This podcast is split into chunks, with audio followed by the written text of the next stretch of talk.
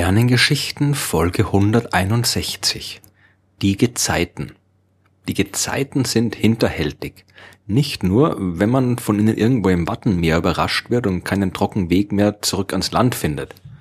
Sie sind auch hinterhältig, wenn man sie verstehen will. Bei kaum einem physikalischen Phänomen existieren so viele falsche Beschreibungen wie bei den Gezeiten.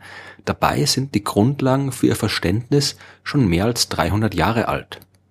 Dass die Gezeiten irgendwas mit dem Mond zu tun haben müssen, das hat man früher auch schon gewusst. Die Gelehrten des Mittelalters haben Zusammenhänge zwischen dem Auf und Ab des Meeres und den Mondphasen gesehen.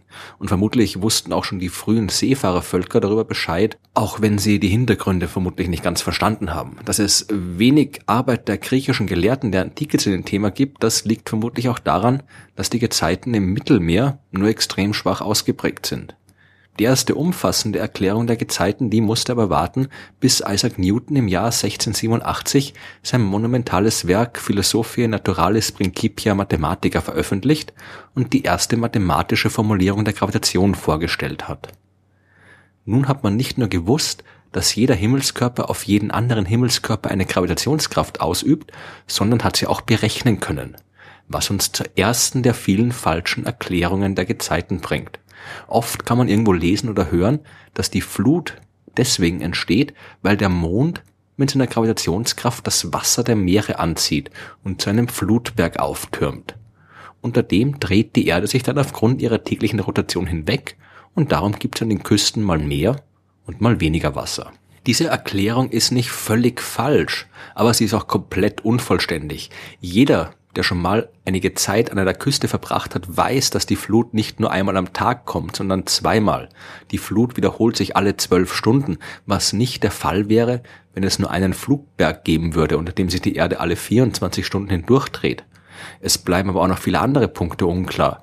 Wenn die Gezeiten durch die Anziehungskraft des Mondes verursacht werden, warum zieht der Mond dann anscheinend nur das Wasser in den großen Meeren an, aber nicht in den Seen, der Badewanne oder dem Bierglas. Wieso schwappt das Wasser nicht in der großen täglichen Welle einmal um die Erde herum, sondern bleibt immer in den Ozeanbecken? Wieso wird nur das Wasser angezogen und wieso werden nicht auch andere Dinge vom Mond nach oben gehoben und so weiter?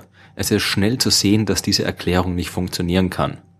Die zweite Erklärung der Gezeiten, die man oft zu hören bekommt, ist ein bisschen komplizierter. Man muss sich zuerst einmal klar machen, dass die Gravitationskraft vom Abstand abhängt. Stellen wir uns die Erde und den Mond vor dann gibt es auf der Erdoberfläche einen Punkt, der genau unter dem Mond liegt und der demnach auch von allen Punkten der Erdoberfläche dem Mond am nächsten ist. Genauso gibt es auf der gegenüberliegenden Seite der Erde einen Punkt, der von allen Punkten vom Mond am weitesten entfernt ist. Dazwischen liegt der gesamte Durchmesser der Erde, fast 13.000 Kilometer. Diese Distanz sorgt dafür, dass die Gravitationskraft des Mondes auf den ihm nahegelegenen Punkt stärker wirkt als auf den entfernten Punkt. Und die Gezeitenkraft entsteht genau aus diesem Unterschied. Betrachten wir jetzt die Sache vom Mittelpunkt der Erde aus. Der wird ebenfalls in Richtung des Mondes angezogen, und zwar mit einer Kraft, die schwächer ist als die an dem Mond nahegelegenen Punkt, aber stärker als am Mond fernen Punkt. Der mondnahe Punkt bewegt sich also vom Mittelpunkt fort, der Mittelpunkt bewegt sich aber auch vom mondfernen Punkt fort. Aus Sicht des Mittelpunkts entfernen sich also beide Punkte in entgegengesetzte Richtungen. Oder anders gesagt, der Unterschied in der Stärke der Gravitationskraft erzeugt eine Gezeitenkraft, die auf der dem Mond zugewandten Seite in Richtung des Mondes wirkt und auf der dem Mond abgewandten Seite genau in die andere Richtung. Anschaulich kann man sich das so vorstellen, als würde das Wasser auf der dem Mond zugewandten Seite von der Erde weggezogen auf der dem Mond abgewandten Seite wird dagegen die Erde vom Wasser weggezogen. Der Ozean hängt hier gewissermaßen ein bisschen hinterher. So entstehen zwei Flutberge auf gegenüberliegenden Seiten der Erde, unter denen sich die Erde hinwegdreht und es gibt alle zwölf Stunden eine Flut. Man findet diese Erklärung in Lehrbüchern, in populärwissenschaftlichen Arbeiten und auch Fachleute benutzen sie regelmäßig. Sogar ich habe die Gezeiten auf diese Art und Weise erklärt und es ist gar nicht so einfach zu sehen, warum die ebenfalls nicht wirklich funktioniert. Denn auch hier sollte eigentlich alles gleich stark angezogen werden, nicht nur das Wasser. Wenn man sich gerade genau unter dem Mond befindet, sollte man also die gleiche Gezeitenkraft spüren wie die Meere. Aber wir beobachten Ebbe und Flut eben nur in den großen Gewässern und spüren selbst weder etwas davon, noch bemerken wir die Gezeiten in der Badewanne oder im Baggersee. Es kann also nicht die Kraft der Gravitation sein, die das Wasser hebt oder von der Erde wegzieht, wie ich oben beschrieben habe. Man kann auch berechnen, wie stark die Beschleunigung ist, die von der Gravitationskraft des Mondes auf Objekte ausgeübt wird, die sich genau unter ihm auf der Erdoberfläche befinden. Und wenn man das macht, stellt man fest, dass die enorm winzig ist, knapp 10 Millionen mal geringer als die Schwerkraft auf der Erde. Definitiv zu wenig, um irgendwas zu heben. Das bringt uns jetzt zur dritten Erklärung der Gezeiten und die ist hoffentlich, über den Gezeiten weiß man das nie, wie gesagt, die sind hinterhältig, die ist hoffentlich richtig.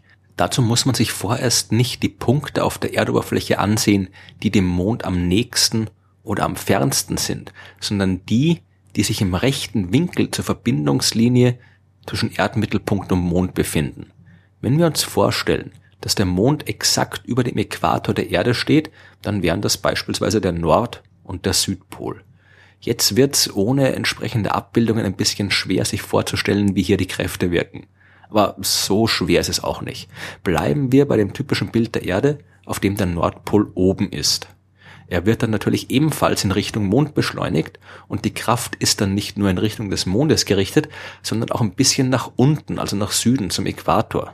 Beim Südpol ist es genau umgekehrt. Der wird auch ein bisschen in Richtung Norden beschleunigt. Nur beim Erdmittelpunkt ist die Zeitenkraft genau geradeaus in Richtung des Mondes orientiert, der ja genau über dem Äquator steht.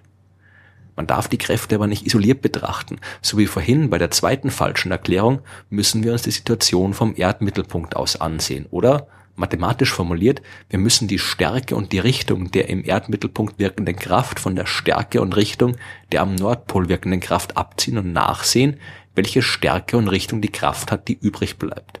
Tut man das, dann sieht man, dass die resultierende Kraft mehr oder weniger ziemlich genau nach unten in Richtung des Erdmittelpunkts zeigt.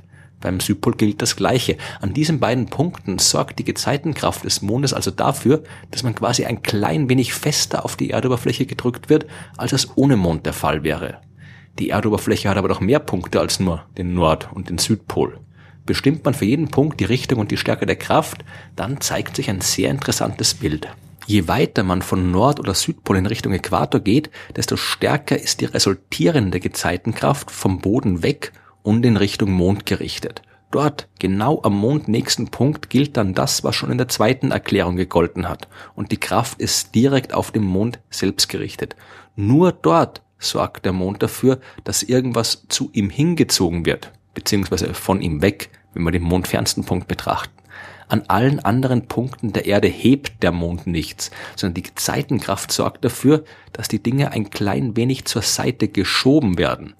Und jetzt kann man auch verstehen, warum Ebbe und Flut nur in großen Gewässern entstehen, beziehungsweise sichtbar sind. Denn entstehen tun sie tatsächlich überall. Aber eben überall nur mit der vorhin schon erwähnten enorm geringen Stärke. Die Ozeane aber sind groß. Jeder kleine Tropfen Wasser wird von den Gezeitenkräften ein klein wenig an der Erdoberfläche entlang geschoben und drückt dabei auf all die Tropfen, die in seiner Umgebung sind.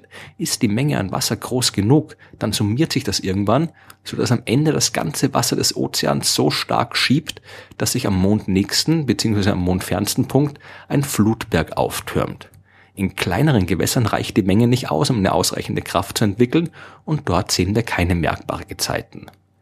Die Ozeane werden durch den Mond also nicht angehoben, wie in der ersten Erklärung, und auch nicht auseinandergezerrt, wie in der zweiten Erklärung. Das Wasser wird stattdessen von überall her in Richtung des mondnächsten bzw. mondfernsten Punktes gedrückt bzw. geschoben, bis sich dort ein Flutberg gebildet hat. Die Realität ist natürlich noch viel komplizierter. Da wäre zum Beispiel die Sonne, die zwar viel weiter weg ist als der Mond, aber auch viel schwerer. Die übt ebenfalls eine Gezeitenkraft aus, die bis zu 46 Prozent der Gezeitenkraft des Monds ausmachen kann.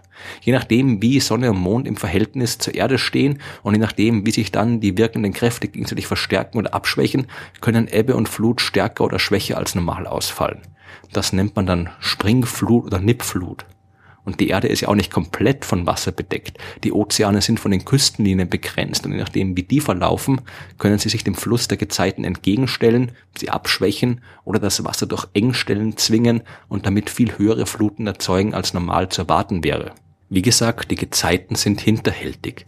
Man muss sich ein wenig anstrengen, wenn man wirklich verstehen will, wie sie funktionieren. Aber am Ende läuft alles nur auf die gute alte Gravitation von Isaac Newton hinaus.